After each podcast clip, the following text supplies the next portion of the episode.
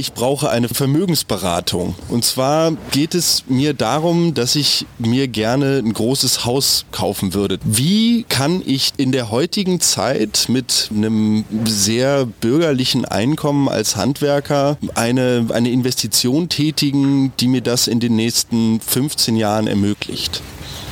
Tja, das ist ein Problem unserer Zeit. Das ist wird immer schwerer auf breiter Front. Herzlich willkommen zum Mutmach-Podcast von Funke mit Suse, Paul und Hajo Schumacher. Heute ist Mutmach Mittwoch mit prominenten Expertinnen und anderen klugen Leuten, die uns ein bisschen schlauer machen. Der Mutmach Podcast auf iTunes, Spotify und überall, wo es Podcasts gibt. Gerne abonnieren, das ist für euch kostenlos, aber für uns ein Kompliment, das wirklich Mut macht. Und jetzt geht's los. Ja, und es geht los mit einem spannenden Thema. Und zwar die Frage, was ist konservativ? Wofür braucht man das heute noch oder kann das weg? Und dafür haben wir nun wirklich einen Experten Experten für diesen Mittwoch gewonnen. Äh, hallo Jens Spahn. Schönen guten Tag, hallo. Mit dabei ist mein 28-jähriger Sohn Paul. Hallo Paul. Hallo Papa. Keine Ehrfurcht vor dem ehemaligen Finanzstaatssekretär und Bundesgesundheitsminister. Münsterländer, so wie ich, äh, die wollen immer nur spielen. Lieber Jens Spahn, wenn man einem 28-jährigen jungen Berliner Hauptstadtmenschen erklären soll, was konservativ ist, äh, wie, wie geht das? Ich dachte, was das Münsterland ist. Äh, das, ja, das weiß er von mir schon. Wiege der Menschheit. Ja, die Abgründe habe ich schon kennengelernt. Okay, ja. Äh, die Abgründe, die Freude machen. Unabhängig davon. Aber das ist vielleicht auch schon das, was ein bisschen konservativ ist, nämlich äh, zu wissen, dass das Leben äh, ambivalent ist, selten äh, schwarz äh, oder weiß, ähm, dass der Mensch nicht perfekt ist, äh, dass wir die Welt, den Menschen so nehmen müssen, wie sie ist, die Welt oder eben der Mensch als Ausgangspunkt. Nicht um zu sagen, ist halt so, aber am Ausgangspunkt, um es jeden Tag ein wenig äh, besser zu machen, ähm, dass man eine gewisse Gelassenheit äh, einfach auch hat. Der Konservative neigt nicht zum Radikalen, nicht zum Absoluten, ist eher ein Mensch von Maß und Mitte und ist grundsätzlich äh, wertebewusst. Äh, Werte wie Familie, Heimat, Verbindlichkeit, das schöne alte Wort Treue, auch in persönlichen Beziehungen, Verlässlichkeit, die sich aber natürlich neu ausdeuten immer wieder. 1980 wurde Familie im Zweifel anders definiert als 2023. Aber, das zeigt auch die Shell-Jugendstudie, dieses Bedürfnis, aus meiner Sicht zutiefst menschlich-anthropologisches Bedürfnis, ähm, sich eben verbunden zu fühlen, oder es ist einfach da das Gefühl, die Verbindung Eltern zu Kindern, ähm, das bleibt als Konstante und das ist schützenswert. Sie haben gerade das Wort Gelassenheit im Zusammenhang mit konservativ benutzt. Nun ist ja in der vergangenen Woche ein neuer Gesetzesentwurf verabschiedet worden, der, naja, besonders bedeutsame Infrastruktur Projekte, die vor allem auf den Ausbau von Windenergie, aber auch von Fernstraßen, dem Bahnnetz und auch Gasleitungen abzielen, verabschiedet worden. Union und AfD dabei die einzigen Gegner gegen diesen Entwurf. Wie passen Gelassenheit und gleichzeitig die Klimaschutzpartei CDU da zusammen? Erstens mal passt das, äh, passt das grundsätzlich äh, deswegen. Also es sind jetzt ja verschiedene Facetten, was jetzt das Infrastrukturgesetz mit Gelassenheit zu tun hat. Das äh, kann ich noch nicht ganz herleiten. Ich kann nur sagen, dass wir da nicht zugestimmt haben, weil Infrastrukturbeschleunigung zwar drauf stand, vorne auf dem Gesetz, bei dem, was aber konkret äh, gemacht äh, worden ist, ist es eher verschlimmbessert wurde. Aus unserer Sicht, aus der Sicht der Sachverständigen, wird das dadurch nicht schneller, sondern dauert noch länger, weil viel Unsicherheit entsteht und längere Verfahren. Aber das ist die Sachfrage. Ja, Gelassenheit klingt jetzt, darf man jetzt nicht ausdeuten als Teilnahmslosigkeit oder ist mir, ist uns egal, sondern Gelassenheit ist ja eher der Punkt, nicht, ähm, nicht aufgeregt, nicht hysterisch zu sein. Ich bin zu, zum Beispiel jemand, äh, der sehr eintritt, auch, auch aus Überzeugung bei dem Thema Klimaneutralität, dass wir das erreichen wollen, dass wir zum Pariser Abkommen äh, stehen, dass wir CO2 reduzieren wollen, dass wir vor allem der Welt zeigen wollen, dass es geht, CO2 zu reduzieren, ohne äh, zu verzichten äh, und weniger Wohlstand zu haben. Äh, aber ich kann mit dieser Hysterie am 01.01.2046 geht die die ganze Welt unter, wenn bis zum 31.12.45 nicht genau auf diese Prozentzahl hin alle Ziele erreicht sind, als könnte man irgendwie auf 20 Jahre im Voraus schon Mikromanagement taggenau und sekundengenau machen. Mit so einer Hysterie, so einer Apokalypse, die dann die Leute am Ende sich auf die Straße kleben lässt, damit kann ich wenig anfangen. Ich übermittle mal eine Frage unserer dritten Hostin, äh, Suse. Die hat sich ganz fürchterlich aufgeregt über den Auftritt bei Markus Lanz, ähm, als es auf einmal hieß, die CDU ist jetzt auch Klimaschutzpartei. Da sagte die Gattin, so sind sie, egal ob das Einwanderung ist oder Klima oder äh, Mindestlohn. Äh, die Konservativen sind einfach immer 20 Jahre zu spät.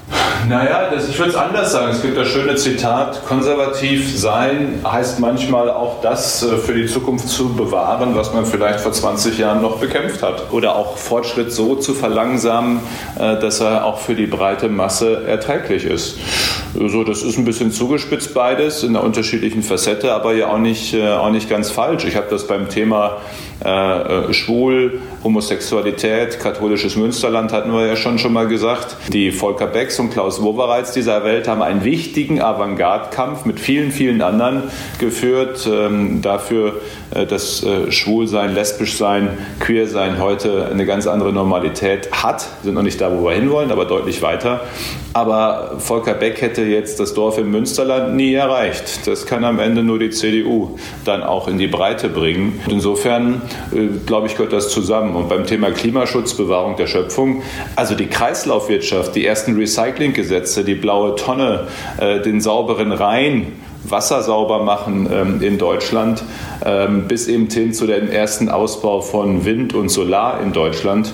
Sorry to say, aber das waren alles Christdemokraten, die das gemacht haben. Da muss dann ihre Frau vielleicht dann doch mit diesem Fakt leben für mich hat sich die CDU immer als so ein, naja, jetzt ganz doof gesagt, Altmännerverein dargestellt. Wie häufig wurde eigentlich in einem Parteikontext ihre sexuelle Orientierung irgendwie ja, in der Partei zur Sprache gebracht?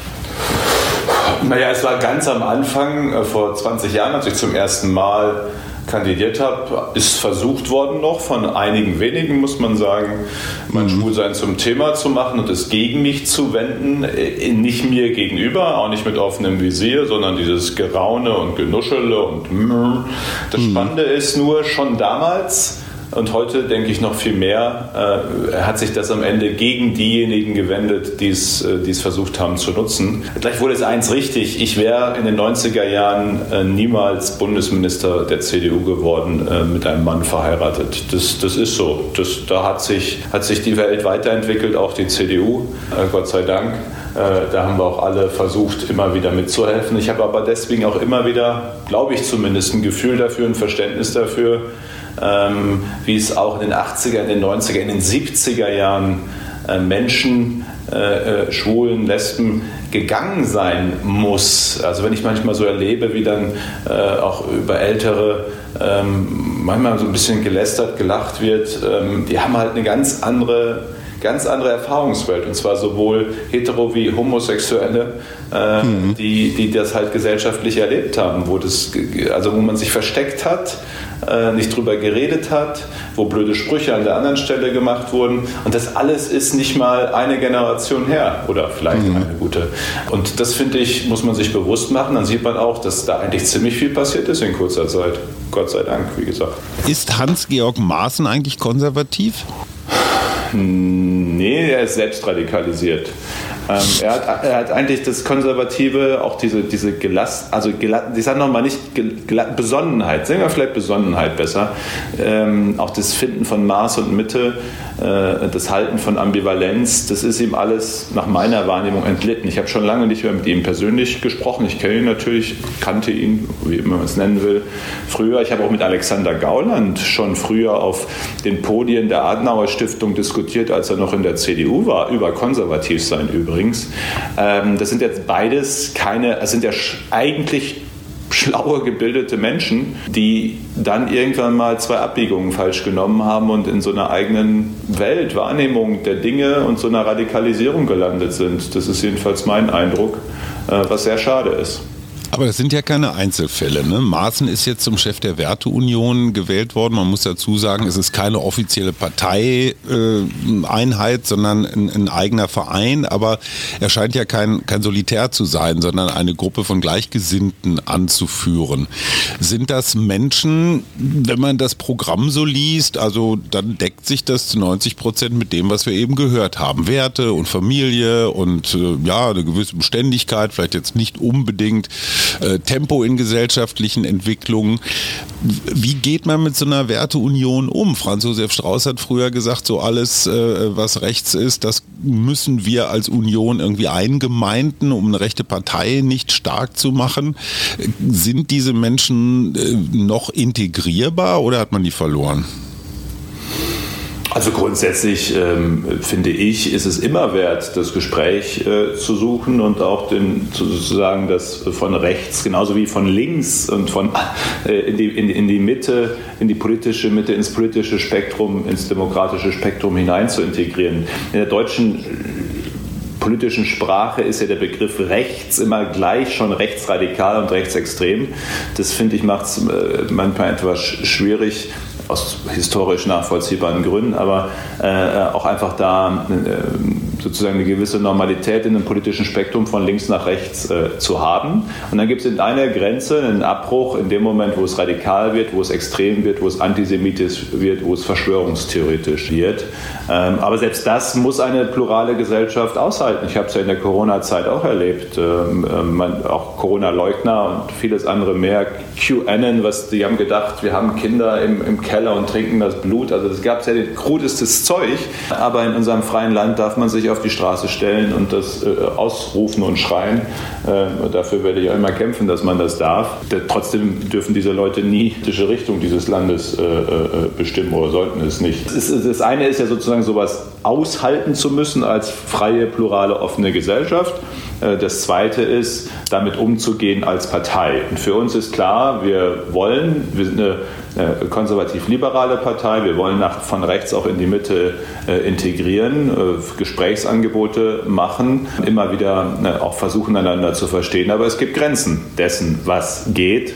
Ähm, und das ist eben bei Hans-Georg Maaßen äh, zum Beispiel der Fall, bei Alexander Gauland sowieso. Bei andersrum übrigens wegen der 90 Prozent Gemeinsamkeit. Also ich habe schon mich kritisch mit radikalem oder sehr konservativ-reaktionären Islam auseinandergesetzt. Da war Herr Gauland noch mit der Eurozone beschäftigt. Äh, also ich lasse mir doch jetzt nicht deswegen, weil die sich auch mit dem Thema beschäftigen, dass ich mir doch jetzt nicht verbieten, äh dass wir uns weiterhin dazu positionieren. Also es kann ja nicht sein, dass die jetzt bestimmen, worüber worüber die anderen noch reden können. Schon klar. Was mich nur wundert, ist, Parteien haben ja auch grundgesetzlich den Auftrag, die Meinungs- und Willensbildung äh, im Volke der Menschen zu organisieren. Ich habe den Eindruck, Maaßen gibt ein Interview, was dann auch durchaus auf Provokation ausgerichtet ist. Und dann wird in den Parteigremien sich aufgeregt, dann werden irgendwelche roten Linien überschritten und dann beginnt man mit diesen Ritualen, die kennt man von Sarrazin, die kennt man von ähm, dem guten Oberbürgermeister Boris Palmer aus Tübingen. Ich frage mich, warum ist es für eine Partei, die ja Dialog, gesellschaftlichen Dialog organisieren soll, nicht möglich, jetzt einfach mal eine große Podiumsdiskussion. Früher bei Luther und Eck gab es so, ja, ganz, ganz große Debatten, Diskurse. Warum kann man nicht mal darüber reden, sag mal Maaßen, wo bist du noch CDU und wo nicht? Also das soll jetzt nicht so ein Scherbengericht werden, aber einfach mal Positionen abklopfen, vielleicht auch sich selbst ähm, versichern? Also warum wird da nicht der Dialog gesucht? Grundsätzlich ist das, ich bin sowieso, sagen wir es mal andersrum, grundsätzlich, ich bin der Anhänger der These, so war Peter Glotz, habe ich mal gelernt, hat mir mal jemand erzählt, hat das früher als SPD-Bundesgeschäftsführer auch regelmäßig gesucht, äh, auch das Gespräch, also die, dass, er sich, dass er sich dem gestellt hat, auch mit mhm. Radikalen zu diskutieren, weil er gesagt hat, wenn wir die besseren Argumente haben, dann müssen wir doch die Diskussion nicht scheuen. Insofern the finde ich da auch wieder eine aufmerksame Gelassenheit, die eben sagt, äh, wir sind von unserer Position und ihrer Richtigkeit so überzeugt, dass wir auch argumentativ dagegen und das aushalten können. Da bin ich grundsätzlich unbedingt für zu haben. Findet ja jeden Tag im Bundestag mittlerweile statt. Äh, so gesehen. Hat es ja ähm, Maaßen ja nicht hingeschafft. So, so gesehen finde ich das ja, gehört das eben dazu, auch dann in dieser pluralen Gesellschaft, dass, es, äh, dass die AfD im Bundestag ist. Ich möchte, dass sie wieder politisch kleiner wird und weniger relevant. Aber erstmal ist sie da und dadurch äh, finden natürlich, äh, solange die Probleme nicht gelöst sind oder die Themen nicht äh, so adressiert sind, dass sie nicht mehr den entsprechenden Zulauf hat, solange finden ja diese Wortmeldungen auch im Bundestag statt und sind Teil des Diskurses. Insofern finde ich, kann man da ja auch vieles sagen oder sich selbst da wiederfinden in der Bundestagsdebatte, wenn man Dinge völlig anders sieht. Was jetzt mal Herrn Maaßen als Einzelperson angeht, finde ich, muss man das jetzt aber auch, wissen jetzt haben wir schon wieder zehn Minuten uns mit dem beschäftigt, der ist ja jetzt für die Frage, was CDU ist, vergleichsweise irrelevant. Also äh, äh, ich bin ja ganz beeindruckt davon, wie ganz Medien Deutschland sich jetzt seit drei Wochen mit Hans-Georg Maaßen äh, beschäftigt.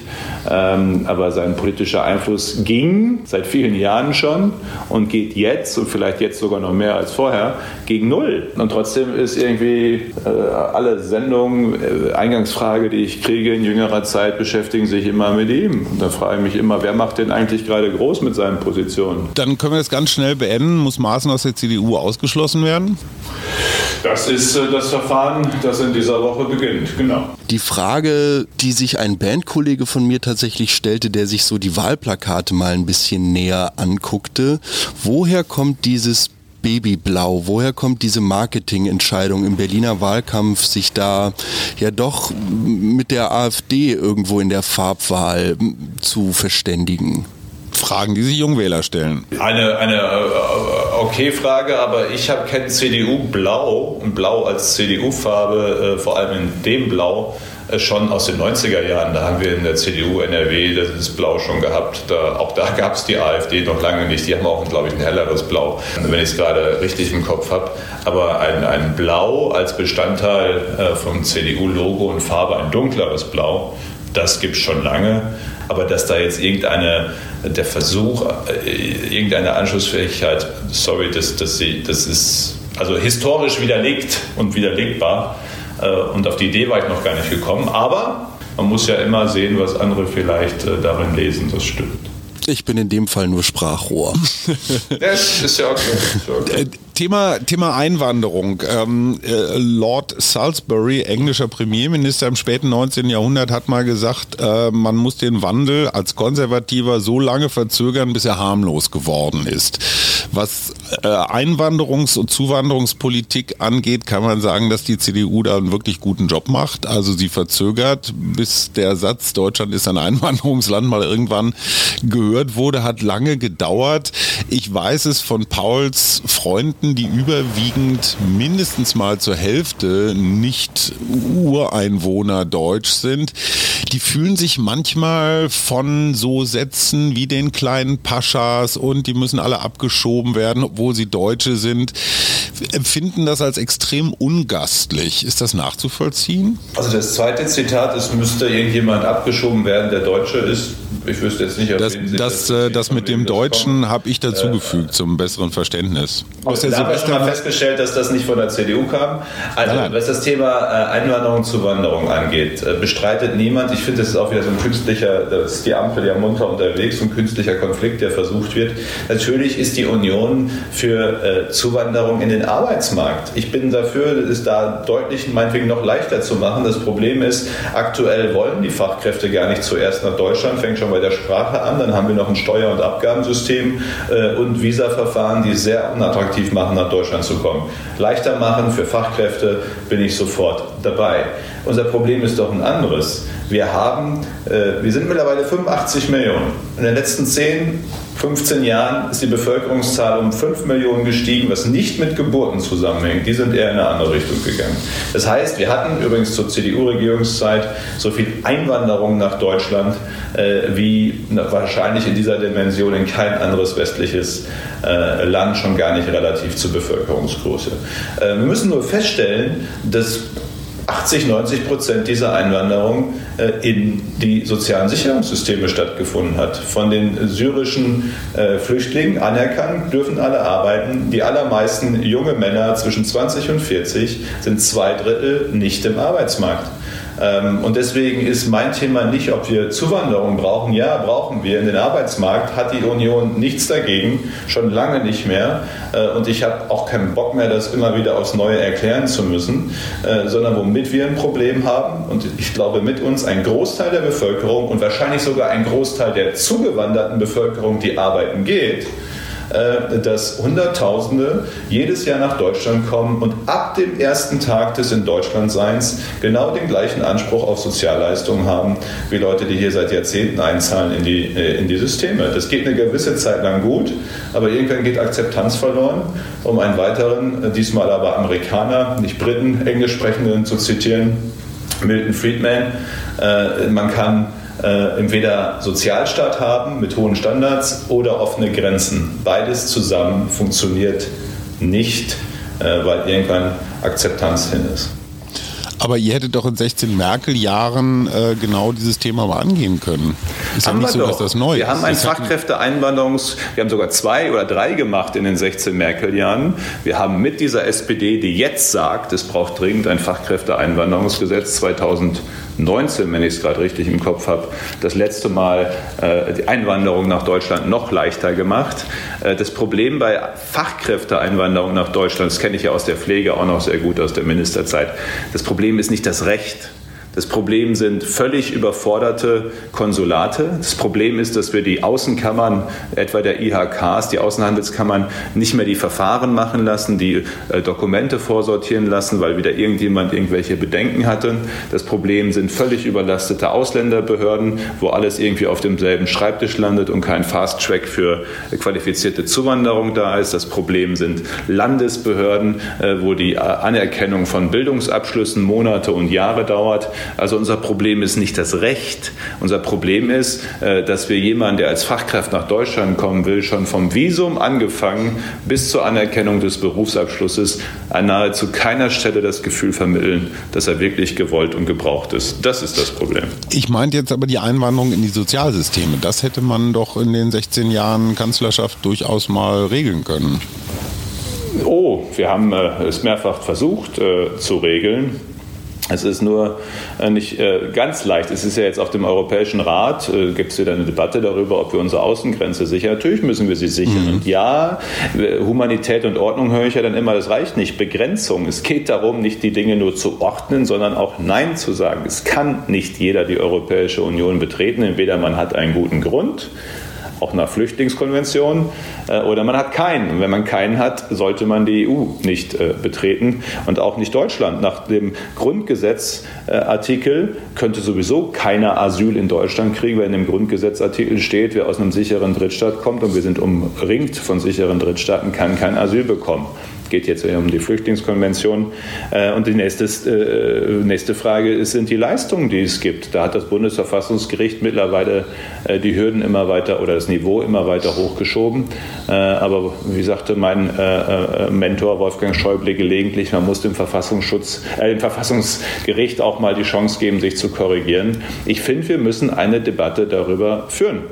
Äh, äh, wie Sozialstaat äh, in einer solchen auch Migrationssituation, in einem offenen Raum auch des Reisens und des sich Niederlassens in der Europäischen Union, wie das abgestuft funktionieren kann, weil sonst einfach irgendwann Akzeptanz verloren geht. Wenn mir im Wahlkreis eine 80-jährige Witwe sagt, dass am Ende derjenige, der vorgestern Deutschland betreten hat und eigentlich nicht mehr in Deutschland bleiben dürfte, äh, unterm Strich im Monat das Gleiche hat wie sie die vier mhm. Kinder großgezogen hat und äh, ihr Mann, äh, der viele Beitrag gezahlt hat, den Rücken freigehalten hat, dann hat das was mit Gerechtigkeitsempfinden zu tun, äh, ob das jetzt manchem linken Aktivisten gefällt oder nicht.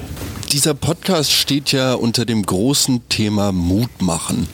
Ich habe, und da spreche ich jetzt für meine Generation und für mich persönlich, irgendwo das Gefühl, dass es in den letzten Jahren ja so eine Art Verschärfung des Tons in verschiedenen Bereichen gegeben hat. Nicht nur politisch, gesellschaftlich, sozial.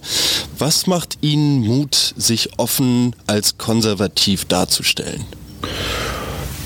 Also erstmal bin ich eher, ich finde ja äh, den Begriff liberal-konservativ äh, passender, äh, um das nochmal zu sagen. Ich bin, was wirtschaftliche Fragen angeht, äh, äh, eher ein Marktwirtschaftler. Ich bin, was gesellschaftliche Fragen angeht, gerade weil ich so für eine freie, offene, plurale Gesellschaft bin, kann ich halt mit kulturellen Prägungen, die eher uniformiert sind, die eher was gegen eine freie Gesellschaft und Vielfalt haben, eben wenig anfangen.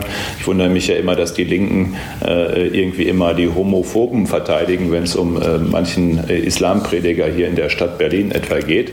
Also ich bin grundsätzlich eher ein liberal-konservativer. Was macht mir Mut, was macht mir Zuversicht? Naja, dass mein Eindruck ist, dass die aller, allermeisten Menschen, übrigens auch in der jungen Generation, viel teilen von dem, was ich für richtig finde für gesellschaftliches Zusammenleben, für Zusammenleben äh, von Menschen äh, in der Gemeinschaft, für das, was Wirtschaft angeht, dass Leistung sich lohnen muss, dass es einen Unterschied macht, ob man morgens aufsteht oder nicht, äh, dass Familie wichtig ist. Shell Jugendstudie, das war vor 30, 20 Jahren noch anders. Junge Menschen sagen, ich will eine Familie gründen, ich halte das für wichtig, diese zwischenmenschlichen, verlässlichen Beziehungen zu haben. Ich sage immer, die Jugend Deutschlands ist eigentlich ziemlich CDU, sie weiß weiß es nur noch nicht. Aber das gibt einem ja Mut, dass man sich vielleicht noch dafür begeistern kann. Oh, ja, ich, ähm, ich, ich weiß noch nicht ganz. Ich glaube, ich muss mir die Folge hier nochmal sehr genau anhören.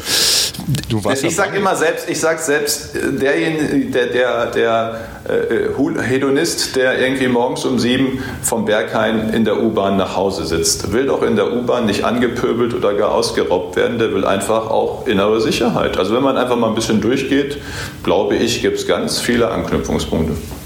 Also der Hedonist, der aus dem Berghain kommt, der könnte morgens um sieben, also vielleicht eine Stunde vorher. Ja, wahrscheinlich mir auf dem Arbeitsweg begegnen tatsächlich. Das tun auch regelmäßig Menschen. Ja, bei mir auch. Mir begegnen ja, auch regelmäßig welche herrlich. um sieben. Und ich denke mir immer, irgendwie hätte ich das manchmal auch wieder gern. Die schwachen Sekunden gibt es auch.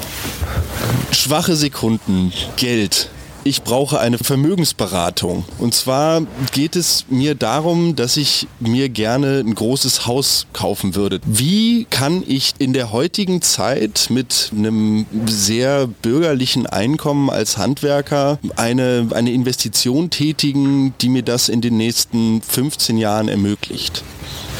Tja, das ist ein Problem unserer Zeit. Das ist, wird immer schwerer auf breiter Front und zwar nicht nur in den sowieso schon äh, traditionell teuren äh, Städten. Ähm, da müsste aus meiner Sicht Politik, also es gibt zwei Dinge. Das eine ist das, was man persönlich tun kann, das andere ist, was Politik tun muss. Ich fange kurz mit äh, letzterem an. Wir haben ein Problem bei gestiegenen Baukosten, wir haben Baunebenkosten. Warum gibt es eine Grunderwerbsteuer von 6,5 Prozent, die schon für viele das Eigenkapital auffrisst? Notarkosten müssten aus meiner Sicht runter. Wir machen das Bauen immer teurer durch immer mehr Auflagen, was so ein Haus alles können muss. Äh, dadurch steigen Mieten und äh, äh, Kaufpreise. Es wird zu wenig neue Baufläche ausgewiesen. Ich meine, alleine eine Stadt wie Berlin, es gibt kaum eine große Stadt in Europa, wo eigentlich so viel Fläche wäre, aber man muss sie halt entwickeln, äh, damit eben mehr Angebot entsteht, was die Preise sinken lässt. Also Politik muss viel tun. Das mhm. andere ist persönlich, wenn der persönliche Tipp, also ich, weil die Frage verstehe ich ja mal äh, äh, auch dahingehend, wie es vielleicht äh, mir und anderen gelungen ist. Ich habe das aus London gelernt von Freunden.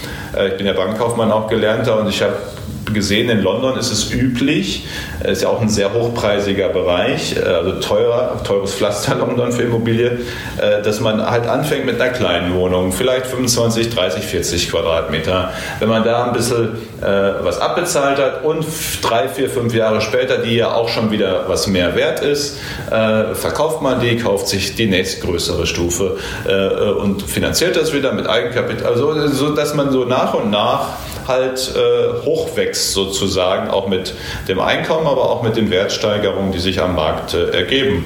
Äh, und das fand ich ein kluges Vorgehen. Äh, das habe ich zum Beispiel für mich, für meinen Weg kopiert äh, und einfach über die letzten 20 Jahre äh, hier in Berlin Zug um Zug äh, das Glück gehabt, die Chance gehabt, die Möglichkeit gehabt, durch ein bisschen kluges Anlegen dann eben auch die Dinge zu vergrößern. Zur Wahrheit gehört aber auch, mit den Zinssätzen, die es aktuell gibt, könnte ich das so jedenfalls auch nicht mehr. Also die Zinsen regnen natürlich gerade ziemlich rein, für, auch für junge Familien. Oft machen ja aber gerade diese Spekulationen auf dem Wohnungsmarkt genau diesen umso teurer. Und dann platzen irgendwelche Projekte. Ich kann jetzt nur bei uns aus dem Bezirk in Steglitz-Zehlendorf, ich glaube äh, Rathaus Steglitz ziemlich genau am U-Bahnhof, gigantisches äh, Hochhaus sollte jetzt ausgebaut werden, zu großen Teilen verkauft, steht jetzt schon seit mehreren Monaten einfach so als Bauleiche mehr oder weniger da gerade wenn es um Auflagen, den Neubau und ja, unversiegelte Flächen in einem Zeitalter des Klimaschutzes geht, frage ich mich so ein bisschen, wie das Ganze zusammenpasst.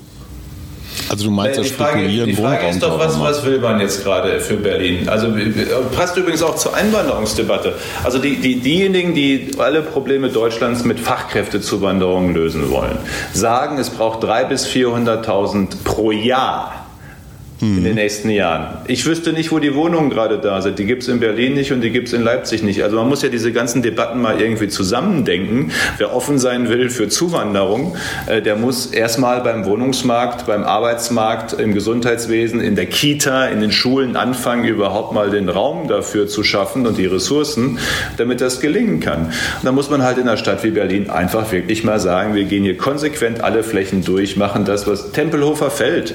Ich meine, eine Stadt, die ein angeblichen Baubedarf hat für neue Wohnungen, äh, die kann so ein Feld nicht einfach zum Drachensteigen am Wochenende äh, freilassen. Wenn die Berliner meinen, das soll so sein, können sie sich halt anschließend, finde ich, äh, nicht immer über steigende Preise beschweren. Wer A sagt, muss auch B sagen. Also da muss man am Ende Bauland entwickeln. Man braucht ein, zwei steuerliche Vorschriften. Mach, mach eine gute steuerliche Abschreibung für diejenigen, die im... Gab es in den 90er Jahren. Wie, wie ist der alte DDR-Baubestand nach der Wiedervereinigung saniert worden und neu gebaut worden, indem man in den 90er Jahren sehr, ja, großzügige Abschreibungsregelungen, steuerliche Vergünstigungen äh, und Baulandgenehmigungen äh, äh, gemacht hat. Und innerhalb von wenigen Jahren sind Hunderttausende Wohnungen entstanden, äh, die nachher zum Überangebot geführt haben. Ja, aber das Problem Wohnungsnot, Wohnungsmangel war gelöst. Das geht, das kann man, wenn man will. Ähm, aber man kann nicht alle Ziele gleichzeitig immer verfolgen. Das stimmt. Ich glaube aber, eines der drängendsten Ziele unserer Zeit, zumal wenn wir zur Wanderung wollen, äh, ist schnell bauen. Zum Schluss habe ich noch eine Frage zu, zu, zu, einem Phänomen, das ich mal so christliches Paradox nennen würde. Und zwar, ob das die Bibel ist, ob das alle demokratischen Verfassungen dieser Welt sind. Da gibt es ein Menschenbild, das heißt so sinngemäß, alle Menschen sind gleich. Wie ist damit zu vereinbaren, dass bestimmte Menschen, die übers Mittelmeer hierher kommen, zum Teil in nicht ganz aufgeblasenen Schlauchbooten, dass die wieder zurückgeschubst werden ins Mittelmeer und andere andere Menschen, die einfach nur das Glück gehabt haben, woanders äh, geboren und aufgewachsen zu sein, äh, die fahren praktisch mit einem Kreuzfahrtschiff durchs selbe Mittelmeer. Die christliche Lehre und auch die urdemokratische Haltung müsste doch sein, hey, wenn alle Menschen gleich sind, dann müssen wir das doch irgendwie ein bisschen teilen. Klar, findet ja auch äh, statt, dieses Teilen, eine große Bereitschaft äh, zum, äh, zum Teilen. Aber es ist übrigens, wir kommen jetzt zum Finale, das können wir jetzt noch eine halbe Stunde, eine Stunde darüber machen. Das eine ist ja eine Frage auch von individueller Verantwortung zur Nächstenliebe äh, und äh, eben der Frage, dass einem äh, der Nächste äh, wichtig ist und der Nächste tatsächlich dann sozusagen auch global auf jeden Menschen bezogen wird und dann man individuell was tut, um zu unterstützen. Das andere ist staatliches, äh, kollektives Handeln. Das zweite ist, das ist genauso aus meiner Sicht jedenfalls mal meine katholische Prägung, das Leben ist ambivalent. Ähm, und, und am Ende des Tages ist es immer auch ein Balanceakt und, und, und, und, und der Versuch, die Dinge äh, ideal aufzulösen und gleichzeitig die Welt auch zu sehen, wie sie, äh, wie sie leider oft ist. Wir können die Probleme der Welt nicht lösen, indem alle nach Deutschland kommen. Das wird nicht gehen. Im Übrigen werden wir dann auch in Deutschland nicht mehr in der Lage sein, die wirtschaftliche Stärke zu haben, die heute uns so attraktiv macht und uns in die Lage bringt, äh, auch anderen äh, zu helfen und andere zu unterstützen. Ähm, das, das funktioniert ja nicht, wenn man sagt, jeder, der. Also dann muss man halt am Ende sagen, dann schaffen wir das Sozialsystem in Deutschland ab, dann kann auch. Das funktioniert einfach so nicht. Äh, und das muss man anerkennen, das tut weh, es tut wahnsinnig weh, auch diese Bilder zu sehen, die Schicksale, Gespräche zu führen mit Menschen, die diesen schweren Weg gegangen sind. Das, das ist alles schmerzhaft, es tut wahnsinnig leid. Ähm, und gleichzeitig gilt halt das, was, glaube ich, äh, Bundespräsident Gauck mal gesagt hat, unser Herz ist weit, aber unsere Möglichkeiten sind begrenzt, kann man halt nicht alles lösen, äh, indem sich alle auf den Weg machen. Auch dabei auf dem Weg entsteht ja viel Leid. Viel besser wäre es doch, wenn es miteinander gelingt, dass auch in anderen Regionen der Welt ist äh, wirtschaftliches Wachstum, äh, Daseinsvorsorge, idealerweise ein stabiles politisches System, ein Stück Freiheit, Perspektive gibt. Das ist doch der eigentliche Punkt. Und da, finde ich, sollten wir eigentlich eher mehr tun als weniger wirtschaftliches Wachstum, Wohlstand sind so Kernaussagen. Wir als Deutsche verkaufen immer noch unglaublich viele Autos in die gesamte Welt. Was ist denn nun konservativer, das E-Auto oder der Verbrenner? Ich würde andersrum gehen, jetzt jenseits von konservativ. Was ist das Ziel? Ja. Das Ziel ist doch Klimaneutralität, stimmt's? Das wäre wünschenswert. So, wenn das Ziel Klimaneutralität ist, ist so die Frage, was ist jetzt der richtige Weg? Das Ziel vorzugeben oder die Technologie. Und ich würde doch sagen, wenn die es schaffen, äh, einen Verbrenner zu haben und, und, und Kraftstoff für diesen Verbrenner, der klimaneutral hergestellt ist, dann kann es auch ein Verbrenner sein. Vielleicht finden die ja noch eine ganz andere Antriebsart, die ich noch gar nicht kenne. Äh, entscheidend ist, dass es klimaneutral ist. Und ich habe halt ein Problem damit, dass wir äh, an der Stelle eine Technologie politisch vorgeben und nicht ein Ziel. Äh, zumal noch bei einem Thema, wo unsere wirtschaftliche Stärke herrührt. Ich meine, wir sind wirtschaftlich so stark, unter anderem, weil wir gute Verbrenner bauen, die besten auf der Welt, unsere Automobilhersteller hier. Egal was die EU beschließt, auch nach 2035 wird es noch Verbrennermotoren auf der Welt geben. Da gehe ich jetzt eine Wette ein, wir drei werden es ja noch erleben, äh, eine Kiste Wein äh, an der Stelle.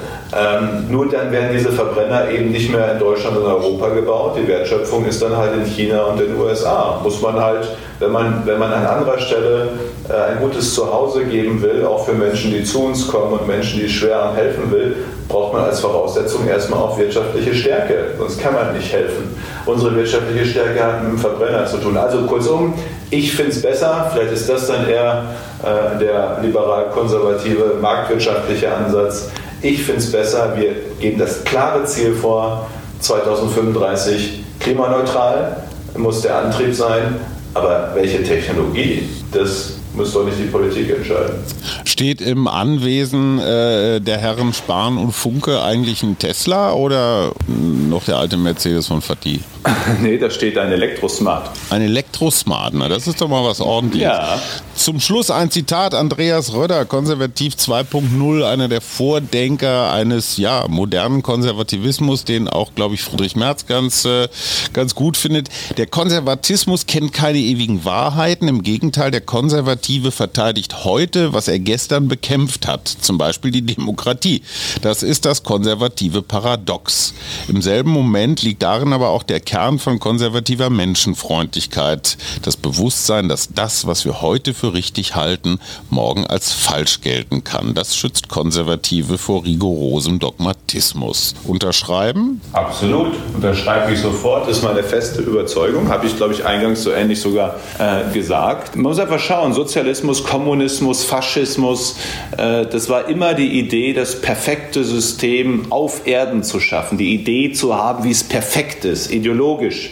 Und wenn die Menschen nicht zur Idee gepasst haben, dann wurden sie mit Gewalt angepasst. Christlich hergeleitet, der liebe Gott macht das Paradies, das kommt im Jenseits. Der Mensch kann es nicht perfekt machen, weil er nicht perfekt ist. Er lässt sich in Versuchung führen, er macht Fehler. Ähm, er kann immer nur wieder daraus lernen und es besser machen. Das gibt eine gewisse Gelassenheit und es führt eben nicht zu Dogmatismen. Und das schreibe ich sofort. Ist der Katholizismus auch so ein System, was so eine, ja, so eine Perfektion zum Teil auch mit Feuer und Schwert verbreitet hat? Sich da ein bisschen verrannt hat? Da, ja, da hat der Katholizismus aber eben geirrt. Das war nicht Gelassenheit, das war menschlicher Irrtum, äh, das war Dogmatismus, das war Ideologie. Da, wo Hexen verbrannt wurden, wo Kreuzzüge gemacht wurden, wo keine andere Religion, nicht mal eine protestantische zugelassen wurde, das, äh, das äh, war eben menschlicher Irrweg. Und genau da hat aus meiner Sicht nicht das gewirkt, was eigentlich wirken soll, nämlich die Gelassenheit, das Bewusstsein, dass der liebe Gott sich schon was dabei gedacht hat, dass die Menschen so vielfältig sind. Übrigens, aber da können wir jetzt noch eine Stunde drüber reden, aber machen wir beim nächsten Mal, finde ich, ist das auch die Herleitung, äh, dass wir halt sind, wie wir sind, warum ich mit manchen dieser woken Identitätsdefinitionskisten so ein Problem habe. Ich habe nicht für mich definiert, dass ich schwul bin, ich bin es einfach. Ich weiß nicht, ob es der liebe Gott wer es entschieden hat. Und wenn jetzt irgendwelche Leute sagen, man kann aber jeden Tag für sich neu definieren, was man ist, also ich kann mich jetzt irgendwie, ich finde es, also das geht an die Grundfesten, finde ich, sogar von emanzipatorischen Fragen. Äh, Frauenemanzipation, homosexuellen Emanzipation, Minderheitenemanzipation, wenn man auf einmal anfängt, alles nur noch zur Identifikationsfrage zu erklären. Aber wie gesagt, das ist ein weites Feld. Äh, ich kann da jedenfalls wenig mit anfangen. Gut, ganz herzlichen Dank für diese Druckbetankung in Sachen, was ist konservativ. Wir gehen jetzt für den Jungen mal eine kleine Wohnung kaufen, damit er endlich mal losgeht hier mit der Vermögensbildung. Paul, was hast du mitgenommen? Ähm, wirst du, bist du jetzt auch konservativ? Oh, äh, ich fand das Gespräch unglaublich spannend, muss ich sagen, und habe letzten Endes, ohne Ihnen da zu nahe treten zu wollen, so ein bisschen den Eindruck gewonnen, als, naja, wäre man als Konservativer immer so ein bisschen abwartend, würde vielleicht mal so den ein oder anderen Kommentar hier dazu werfen. Vielleicht eher der nachdenkliche Spielverderber, irgendwo aber def definitiv für einen politischen Diskurs irgendwo wichtig im Sinne der Abbildung der Mehrheit äh, oder der Pluralität der Gesellschaft. Und dahingehend finde ich es ja unglaublich wichtig, dass sich dort jeder Bürger und jede Bürgerin so vertreten sieht, wie sie es sich wünschen. Und ähm, ja, deshalb möchte ich ähm, dem Konservativsein seine Daseinsberechtigung überhaupt nicht absprechen. Das ist auch schon mal ein Schritt. Vielen Dank, lieber Ja, allerdings. Der Konservative macht es jeden Tag ein bisschen besser. Damit kann man doch ins Wochenende und in die nächsten Tage äh, dann äh, starten. Danke an Ganz die Schumacher. herzlichen Dank. Vielen Dank. Danke fürs Gespräch. war der Mutmach-Podcast von Funke. Jeden Montag, Mittwoch, Freitag ganz frisch. Unterstützt uns bei steady.fm, folgt uns auf Instagram oder hinterlasst gerne eine nette Bewertung. Wir hören uns.